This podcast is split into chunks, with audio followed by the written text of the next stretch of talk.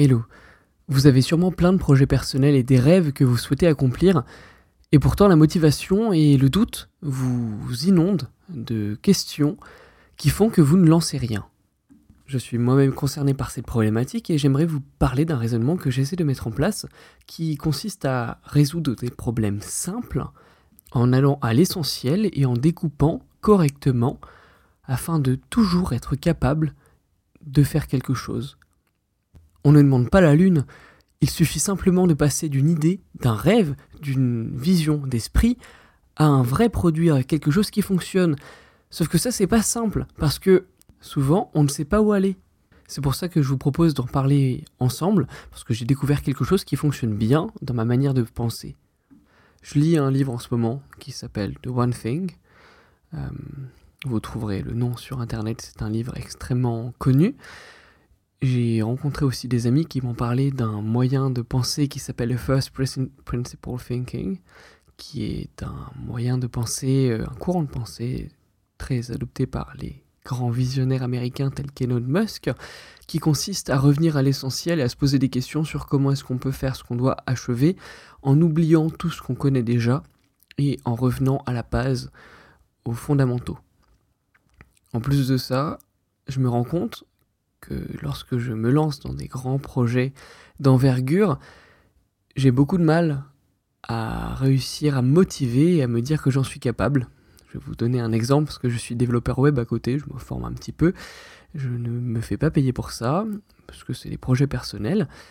Et pourtant, lorsque je me lancer dans un projet qui me passionne et dans lequel je suis vraiment 100% investi, j'ai toujours cette ce moment où je me dis que je ne sais pas si j'en suis capable, je ne sais pas si je peux le faire, et je ne sais pas par où commencer.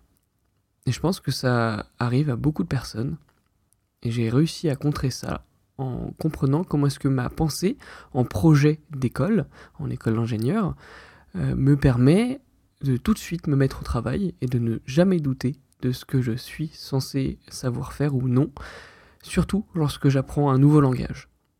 Et c'est fou parce que ces projets de cours, je les réalise sans même me poser de questions. Et je les fais de manière tout à fait fluide, alors que les conditions sont à peu près les mêmes en termes de capacité, de connaissances et de choses à exécuter. La différence, c'est que dans l'un, j'ai des objectifs très clairs et souvent bien découpés, simples, et dans l'autre, j'ai des rêves, des envies mais pas forcément un plan clair en tête. Je ne sais pas si je pourrais faire un plan clair en tête d'un si, grand projet, mais je me dis que si je me focus, si je me concentre sur une chose et une seule, une chose importante, un one thing, fondamentalement problématique, qui résout les problèmes des personnes et qui intéresse, alors cette chose sur laquelle je me suis focus, sur laquelle je me suis concentré, me permettra d'être tout à fait à l'aise pour créer et me lancer parce que rien n'est impossible lorsqu'on a des escaliers devant soi. Je ne sais pas si ça fait beaucoup de sens, mais aucune montée, on a, créé les escaliers pour cette raison, c'est que découper une grande montée en plein de petites marches est bien plus simple que de d'escalader avec une corde. J'espère que ça fera un petit peu de sens pour vous. Ce que vous pouvez tirer de ce cours vocal, c'est simplement qu'il faut aller à l'essentiel et résoudre un problème, un problème qui paraît trop simple à être euh, trop simple à résoudre et qui pourtant sera votre problème résolu et vous pourrez en résoudre d'autres plus tard. Tout ça c'est incrémental, mais vous ne pouvez pas tout faire d'un coup.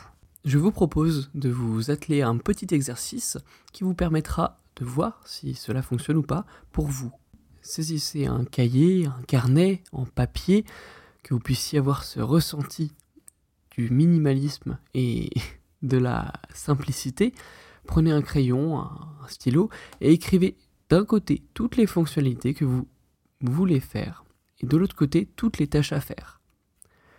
Vous allez maintenant progressivement barrer toutes les tâches qui ne sont pas minimales et requises au bon déroulement du lancement de votre projet.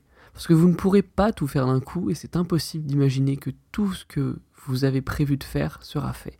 Mais c'est pas grave parce que vous allez faire le minimum le minimum à ce que vous puissiez lancer. C'est normal de se sous-estimer dans ces situations-là parce que mieux vaut lancer quelque chose de simple et de moins abouti que rien du tout. Je vous remercie de m'avoir écouté. C'est un nouveau petit court instant sur Vivre d'art. Paris Minuit, podcast que j'enregistre après minuit. Vous pouvez laisser votre avis sur feedback.vivredart.com. À très vite.